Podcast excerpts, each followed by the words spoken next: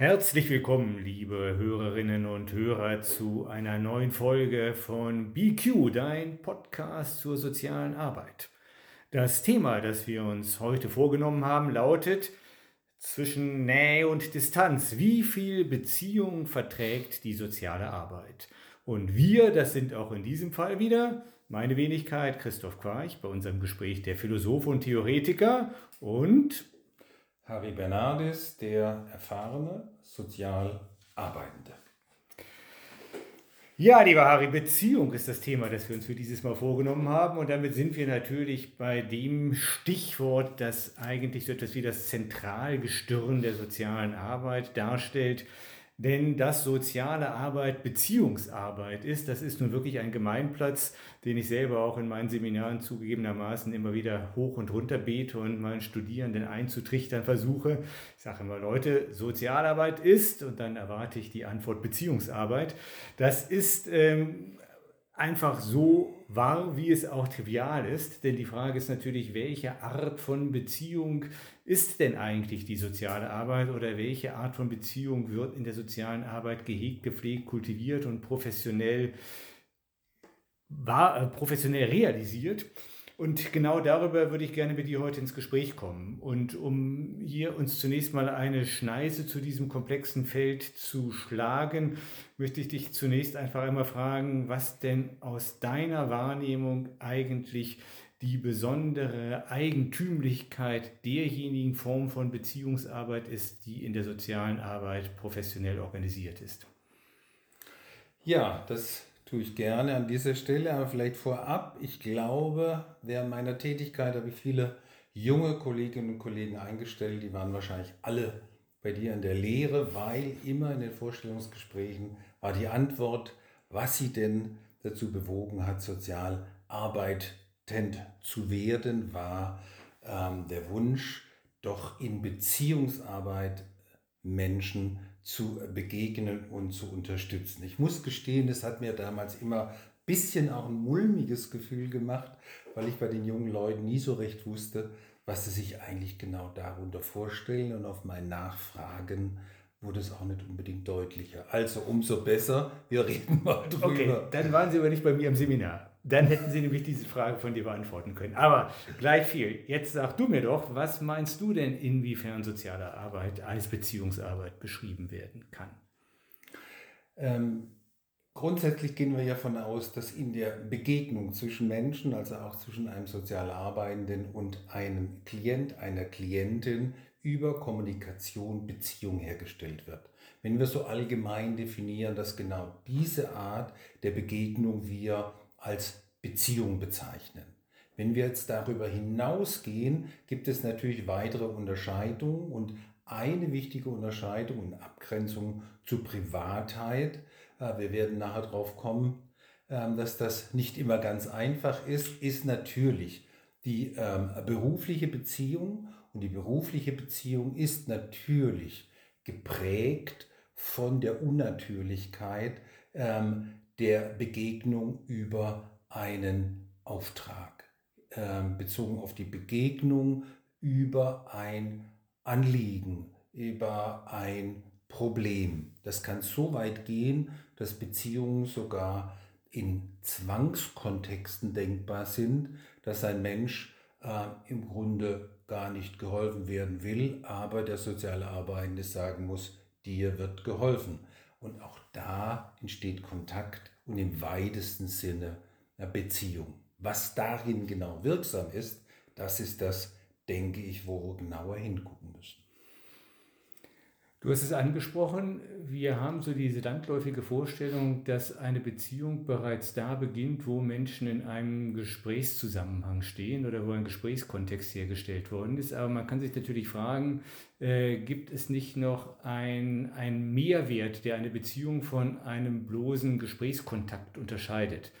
Und das ist nun eine Frage, ähm, die auch die Philosophen immer wieder beschäftigt hat. Und ähm, als wir uns auf dieses Gespräch vorbereitet haben, ging mir bei der Gelegenheit Aristoteles durch den Kopf, den ich bei, ähm, bei diesem Anlass einmal kurz hier mit äh, an unseren Tisch heranbitten möchte.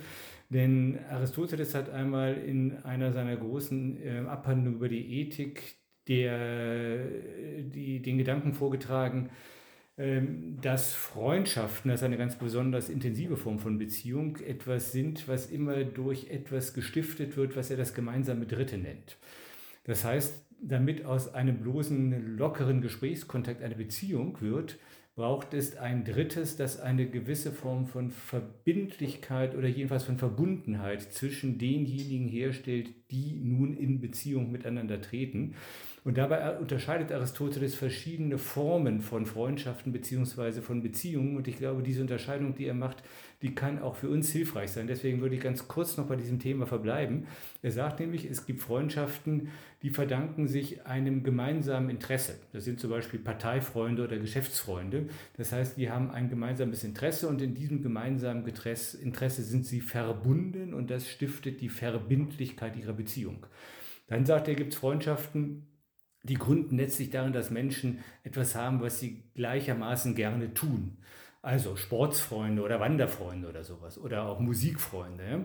Diese Freundschaften, sagt Aristoteles, die dauern genau so lange, wie eben dieses Interesse oder dieses gemeinsame geteilte Vergnügen vorliegt und die enden in dem Augenblick, wo das nicht mehr da ist.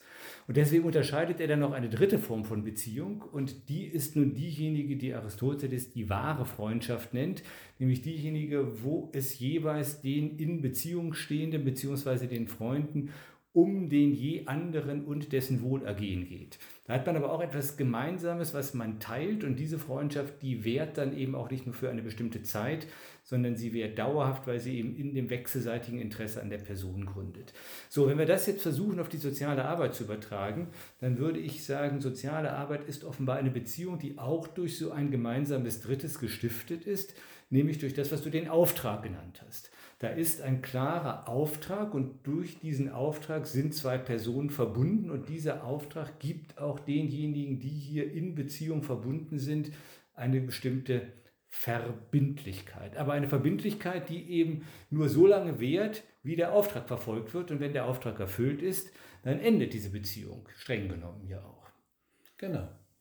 Und ähm, an der Stelle, und deshalb finde ich diese Unterscheidung von Aristoteles gerade für die soziale Arbeit so bedeutsam, bedeutsam ist es wichtig, ähm, tatsächlich die Zweckgebundenheit der Beziehung der sozialen Arbeit ähm, nochmal deutlich zum Ausdruck zu bringen.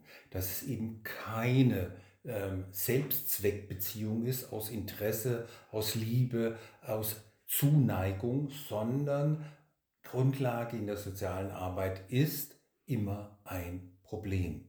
Und ich als Sozialarbeitender bin Teil oder biete mich als Teil der Lösung. Und wenn dieses Problem bzw. Ähm, diese Lösung miteinander kreiert werden kann, wenn das Gegenüber dazu in die Lage versetzt wurde, eine Lösung zu kreieren, dann ist diese Beziehung beendet. Jetzt haben wir aber doch in der sozialen Arbeit eine ganz besondere Herausforderung oder wie man auf Neudeutsch sagen würde, einen besonderen Challenge, der diese eigentümliche Art von Beziehung, die in der sozialen Arbeit organisiert und kultiviert wird, vielleicht doch von den aristotelischen Freundschaften unterscheidet, nämlich dass dieses Ziel, der Auftrag, ähm, der letztlich die Verbindlichkeit der Beziehung stiftet und begründet, es erforderlich macht, dass ich meinem Gegenüber, meinem Gesprächspartner oder meinem Klienten in der sozialen Arbeit auf eine Weise begegne, die schon demjenigen nahe kommt, sage ich jetzt mal vorsichtig, was wir auch als Freundschaft bezeichnen können. Das heißt, es braucht doch schon auch einen gewissen Grad von Nähe in der Begegnung, in der Beziehung zwischen Sozialprofessionellen und Klienten. Oder anders gesagt, diese Beziehung funktioniert zumindest nach meinem Ermessen nicht, wenn sich der Sozialarbeitende lediglich als eine Art Funktionär versteht, der nun sein Expertentum an seinem Gegenüber quasi exekutiert und ihn zielgerichtet dahin führt, dass die erstrebte Problemlösung erzielt wird. So, so läuft es ja nicht. Ja, man könnte auch sagen, genau im Gegenteil. Immer wenn ich das als Experte mir vornehme, dass ich im Grunde mein Gegenüber zur Lösung hinführe, sie verändere, zuständig dafür bin und verantwortlich dafür bin, wir hatten das Thema schon mal, dass hier was Gutes bei rauskommt, dann habe ich im Grunde genommen wieder oder schon verloren, weil die Idee Beziehung heißt ja im Grunde auch, dass wenn man jetzt auf die Beziehung äh, zwischen zwei Menschen eingeht, wo im Grunde genommen es eine Art ja, Liebesbeziehung ist, Selbstzweckbeziehung, dann kann man ja an der Stelle sehr deutlich merken, dass diese Art der Beziehung tatsächlich nie gesteuert ist, dass die nicht funktioniert, wenn ich dich auf eine bestimmte Art und Weise manipulieren, irgendwo hindrängen will, es gibt genügend Beziehungen, die sich so gestalten, die man aber sicher nicht als glücklich bezeichnen kann.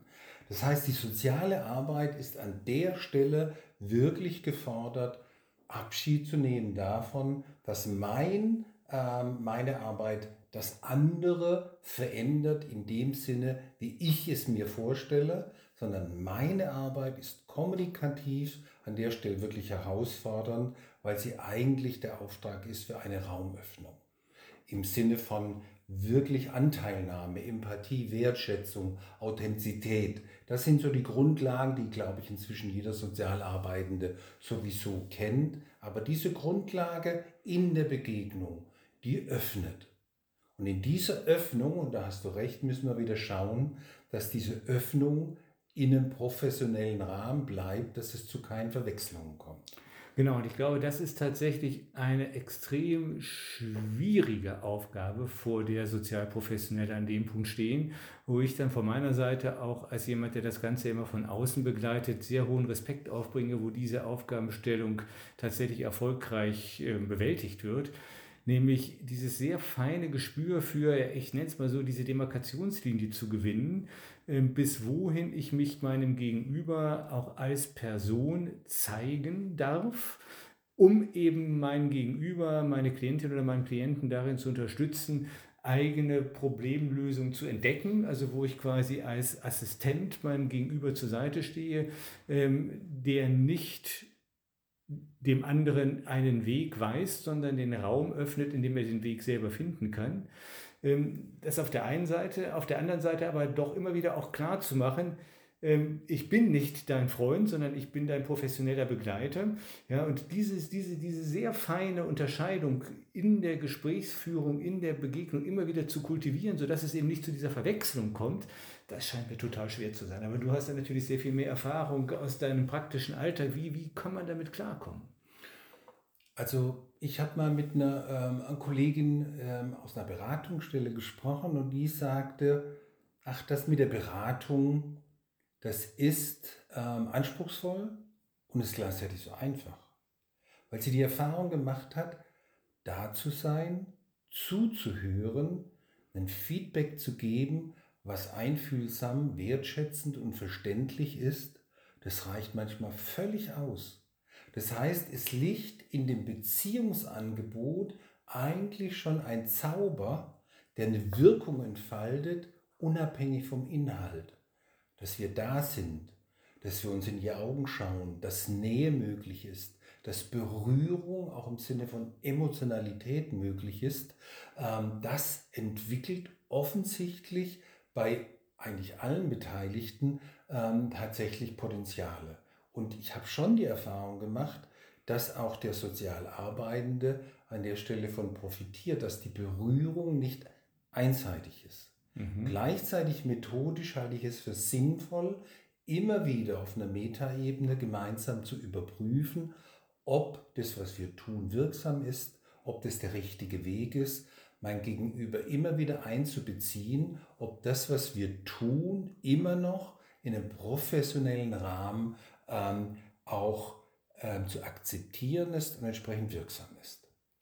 Wo du das so sagst, kommt mir gerade noch ein anderer antiker Philosoph in den Sinn, nämlich Sokrates, der einmal seine Gesprächsführungskunst, und das ist ja ein Thema, bei dem wir eigentlich auch gerade sind, als eine Hebammenkunst beschrieben hat.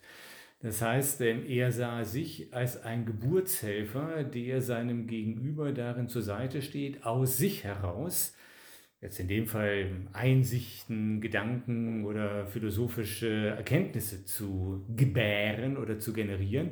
Aber man kann das ja vielleicht auch auf diese eigentümliche Beziehung zwischen dem Sozialprofessionellen und seinen Klienten beziehen, indem man sagt, auch die Sozialprofessionellen sind im Prinzip so etwas wie Hebammen oder Geburtshelfer die eben ihre, den ihnen anvertrauten Menschen darin zur Seite stehen, diesen Raum zu geben oder eine, eine, eine Öffnung herbeizuführen, die es ihnen erlaubt, für sich selber die Problemlösung zu entdecken, zu erkennen, die sie aus eigenem Antrieb heraus dann eben in der näheren Zukunft auch gerne ansteuern wollen. Ja, es ist ja so, dass soziale Arbeit immer auch ein bisschen unter dem Verdacht des Manipulativen steht. Dass wir im Grunde einen Auftrag haben, jetzt bring das doch mal in Ordnung. Der verhält sich so und so und das kann doch nicht angehen. Oder ähm, hier ist ein Problem und jetzt, du bist ja Sozialarbeitender, du bist zuständig für die Lösung. Zu oft haben Angehörige oder Nachbarn sich dann irgendwann gemeldet und gesagt, wieso ändert sich das denn nicht? Ihr seid doch da am Sozialarbeiten. Ja, genau. Und um hier nochmal gerade reinzugehen, ja, und da sehe ich gerade dieses, dieses, dieses Paradox, was ich versucht habe zu beschreiben, ja. Die Beziehung zwischen Sozialarbeitenden und ihren Klienten wird durch diesen Auftrag natürlich gestiftet. Das ist das verbindende Dritte. Aber wir können eben diesem Auftrag nicht beikommen, indem wir nun einfach eine Methode exekutieren, so wie es von mir aus der Handwerker machen kann, der von mir den Auftrag bekommt, die Fliesen in meinem Wohnzimmer neu zu verlegen und der genau weiß, wie man das macht. Der, bestellt seine Fliesen, er macht diese und jene Operation und nach drei Tagen ist der Auftrag erledigt und ich kann sagen, gut gemacht oder nicht gut gemacht. So einfach ist es ja hier eben nicht, weil eben dieser Auftrag nur zu erfüllen ist, indem man im Prinzip sich gerade von seinem Expertentum ein Stückchen zurückzieht und eben gerade auch auf Methoden verzichtet, um dem anderen so zu begegnen, dass er diesen Freiraum hat, für sich zu entdecken, was ihm nun von sich aus auf dem Weg zur Problemlösung voranbringen wird. Hm. Wir leben natürlich in einer Welt, und das macht es den Sozialarbeiten wirklich schwer, ähm, wo erwartet wird, dass ein Auftrag eine klare Zielstellung hat, am besten eine smarte Zielstellung, dass alles messbar, dass alles überprüfbar ist und dass alles in einem zur Verfügung gestellten Zeitkontingent dann aber auch bitteschön abgearbeitet werden muss. Solange wir in dieser Welt leben, hat soziale Arbeit natürlich immer einen Auftrag, der hat was Manipulatives. Mhm. Wenn ich mich davon löse, dann interessiere ich mich im Grunde dafür, bei meinem Gegenüber, was willst du denn? Bei was soll ich dich denn, soll ich dir denn assistieren? Auf welchem Weg soll ich dich denn begleiten? Wofür war das, was du bisher für dich an Lösungen gefunden hast, gut? Und warum tragen diese nicht mehr? Wofür ähm, wäre tatsächlich jetzt eine Veränderung, bei der ich dich begleite, ähm, sinnvoll?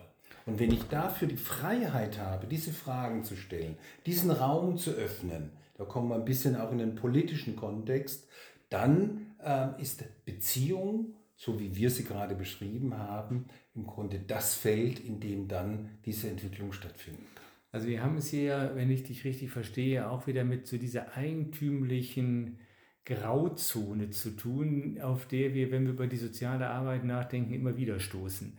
Zum einen haben wir jetzt die Grauzone, dass wir Sozialarbeit als eine Beziehungsarbeit definieren, bei der nicht wirklich klar ist, wo immer genau diese Nähe zwischen, diese Grenze zwischen Nähe und Distanz verläuft, die immer wieder aufs Neue austariert werden muss.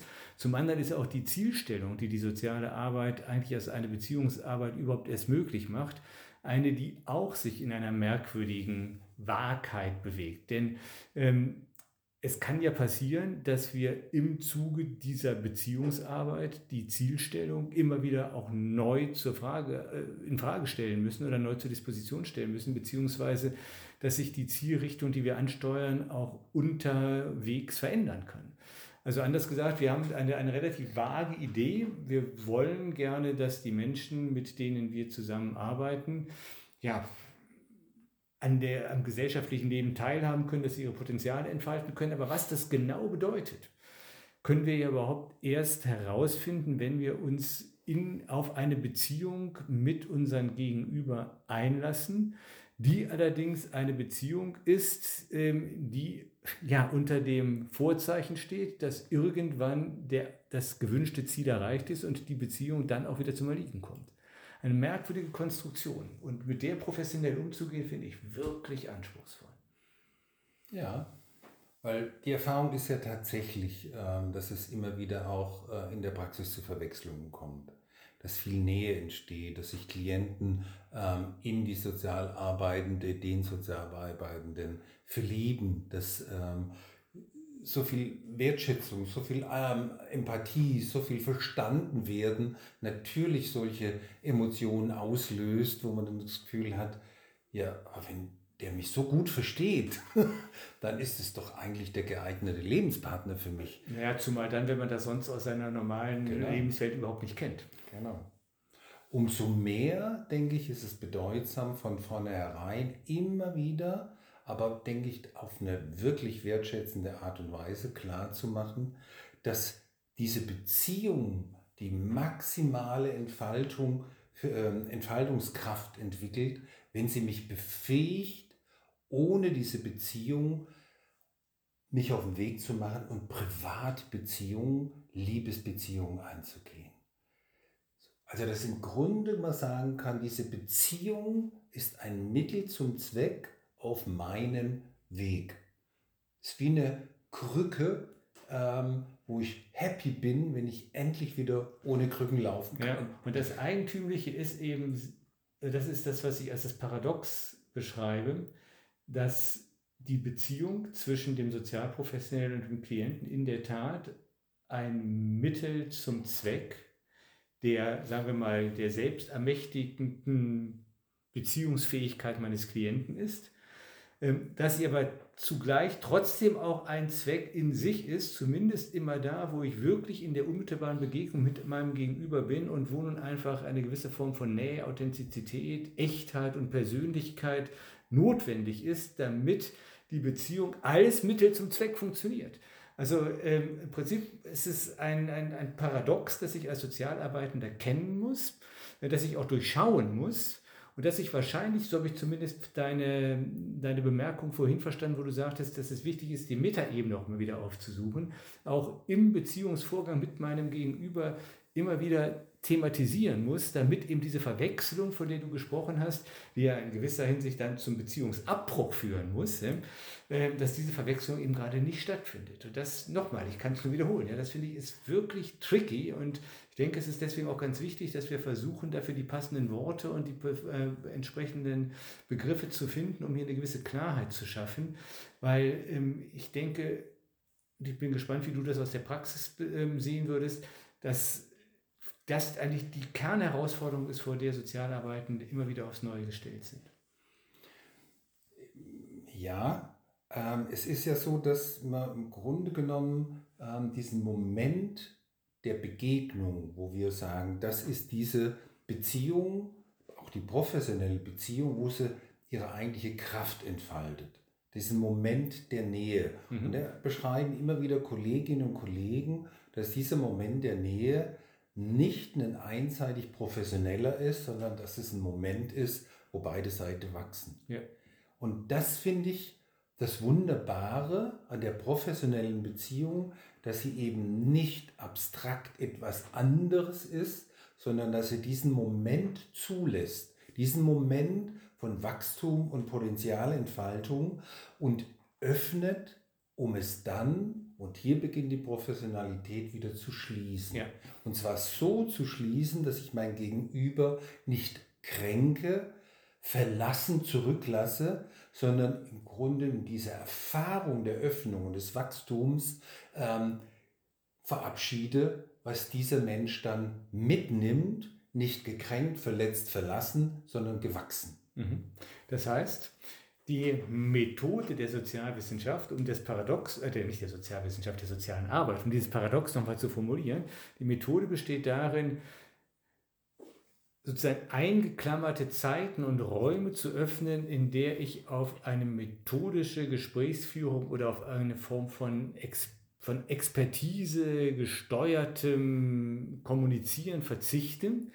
Ähm, eine Klammer davor zu setzen vermag, aber auch eine Klammer dahinter zu setzen vermag. Das heißt, dieser Raum schließt sich jetzt wieder, um dann auch wieder, ja, ähm, sagen wir mal, als Experte meinen Klienten darin zur Seite zu stehen, Behördengänge zu erledigen oder das normale alltägliche Leben zu bewältigen. Also diesen, diesen Shift immer wieder hinzubekommen zwischen ähm, einer Personalität und einer Funktionalität ist etwas, was soziale Arbeit, glaube ich, in ihrem Kern auszeichnet und was zu erlernen ja wirklich eine anspruchsvolle Angelegenheit ist.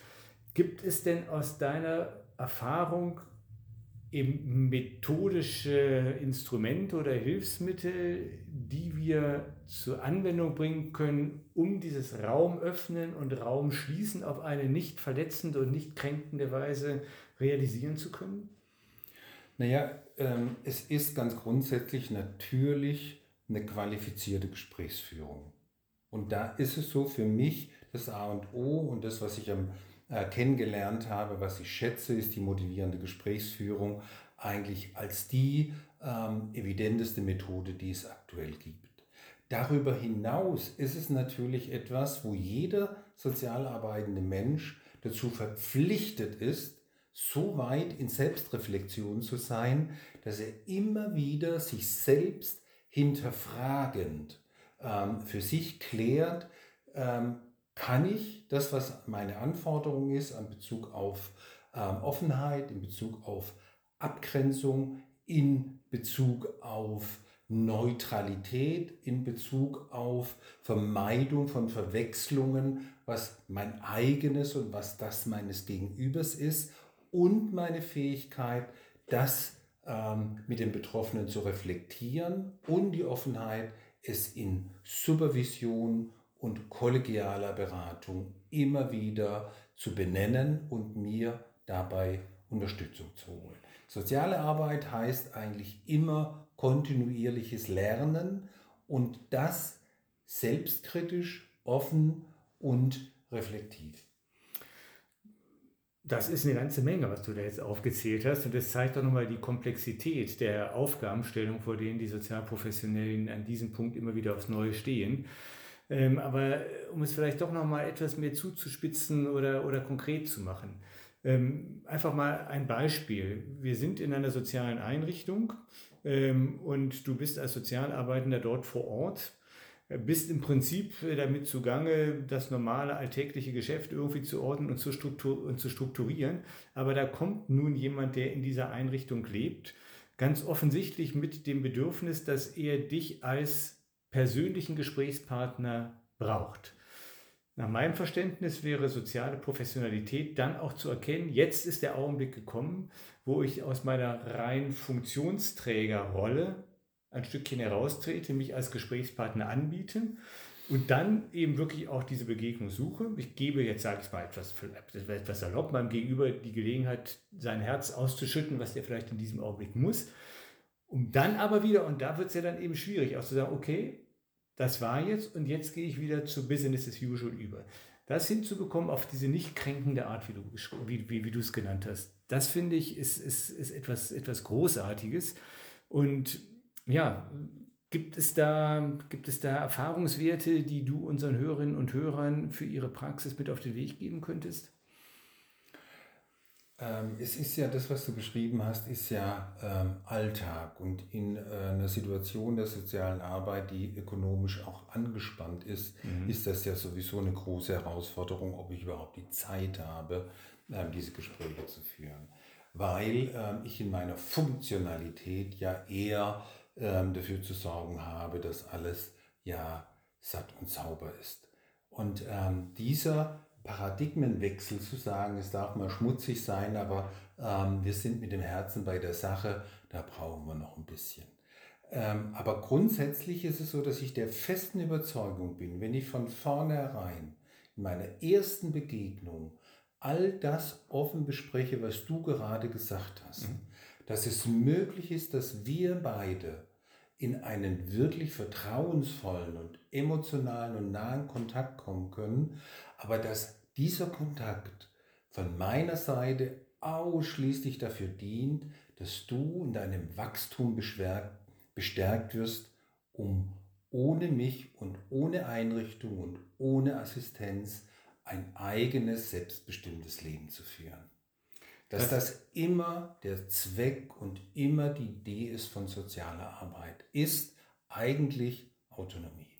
Das läuft in der Summe darauf hinaus, dass die Eigentümlichkeit der Beziehung, die in der sozialen Arbeit als Beziehungsarbeit organisiert und kultiviert wird, darin besteht, dass sie ein deutlich höheres Maß an Selbstreflexion aufbringt, als wir es aus unseren privaten und persönlichen Beziehungen, unserer Partnerschaften und dergleichen kennen. Ja, Partnerschaften können darunter leiden, dass sie ständig sich selber reflektieren.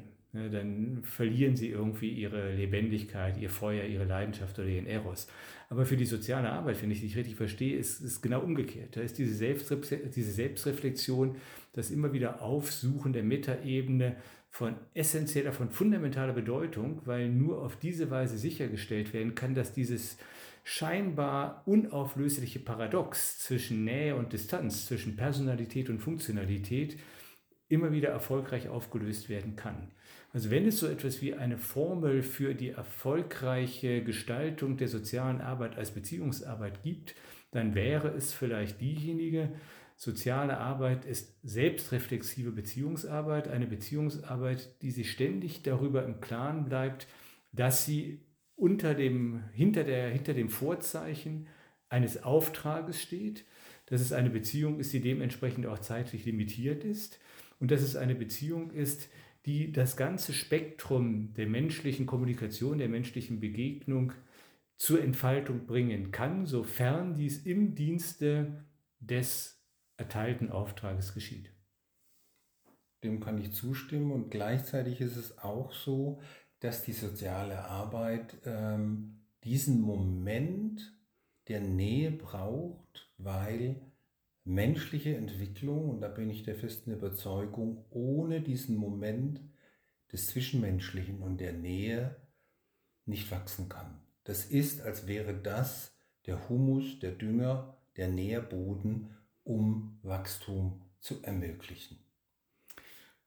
Also sagen wir, soziale Arbeit ist die Kunst, Nähe zuzulassen und gleichzeitig die Distanz zu wahren, die verhindert, dass die Nähe zur Verwechslung zwischen sozialprofessionellem Gegenüber und Partner nicht stattfindet. Hm, genau. Zu verhindern, dass sie stattfindet. So.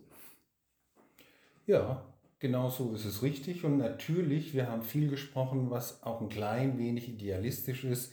Und selbstverständlich gibt es auch soziale Arbeit, die nüchterner ist, ähm, die mit Menschen in Zwangskontexten ist, die ähm, mich ähm, beauftragte zu verpflichtet, mit Menschen zu arbeiten, die mir unsympathisch sind, die ich definitiv nicht mag. Und da ist nochmal eine andere Professionalität gefordert, wo es wahrscheinlich diese Momente der Nähe nochmal, ähm, wie soll ich sagen, eine ganz besondere Kunst darstellen und Herausforderung an einen Sozialarbeitenden.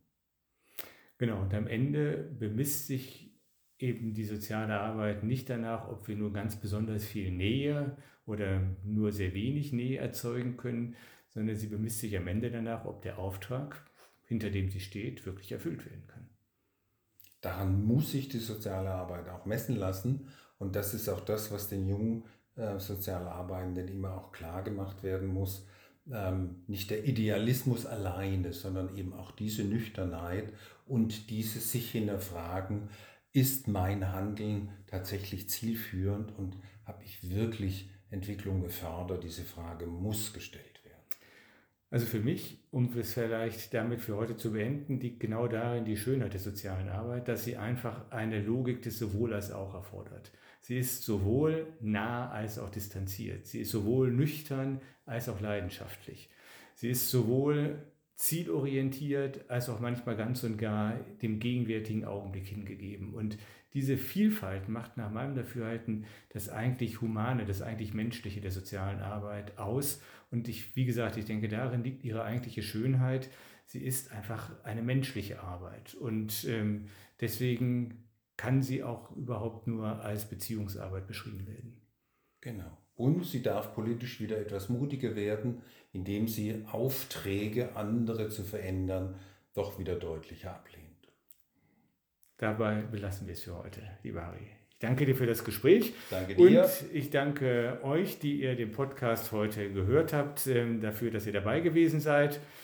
Wir werden in naher Zukunft noch eine weitere Folge aufnehmen. Dann wird es um die Rolle des Humor in der sozialen Arbeit gehen.